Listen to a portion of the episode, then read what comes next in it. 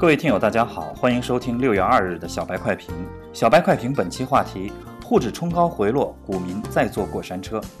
六月一日，有媒体援引消息人士的话称，中国央行近期对特定银行进行了 PSL 操作，以提供基础货币，同时调降本次 PSL 利率至百分之三点一，以进一步支持实体经济发展，规模可能扩至一点五万亿以上。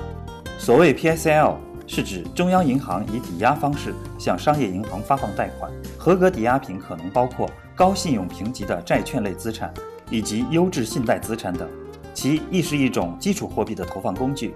直接一点五万亿的抵押贷款放给商业银行，已相当于两次降准的水平，这对股市来说必将是一大利好。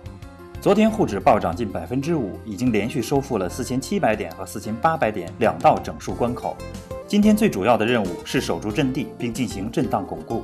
事实上，今天上午的走势也的确是这样的。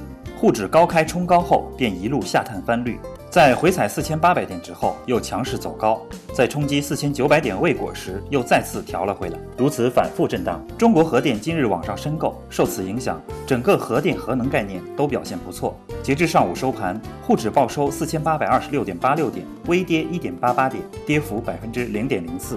技术上，沪指今天已经稳定地站上五日线，再次向五千点发动冲击是大概率事件。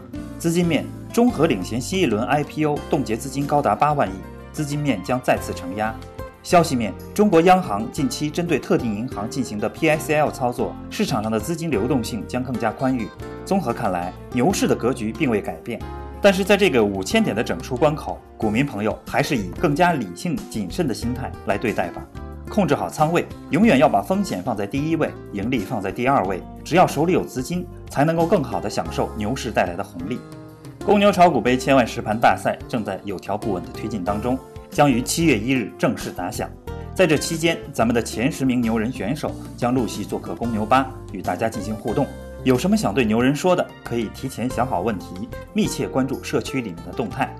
本期小白快评就到这里。本期编辑张芊芊，主播阿文。我们下期节目再见。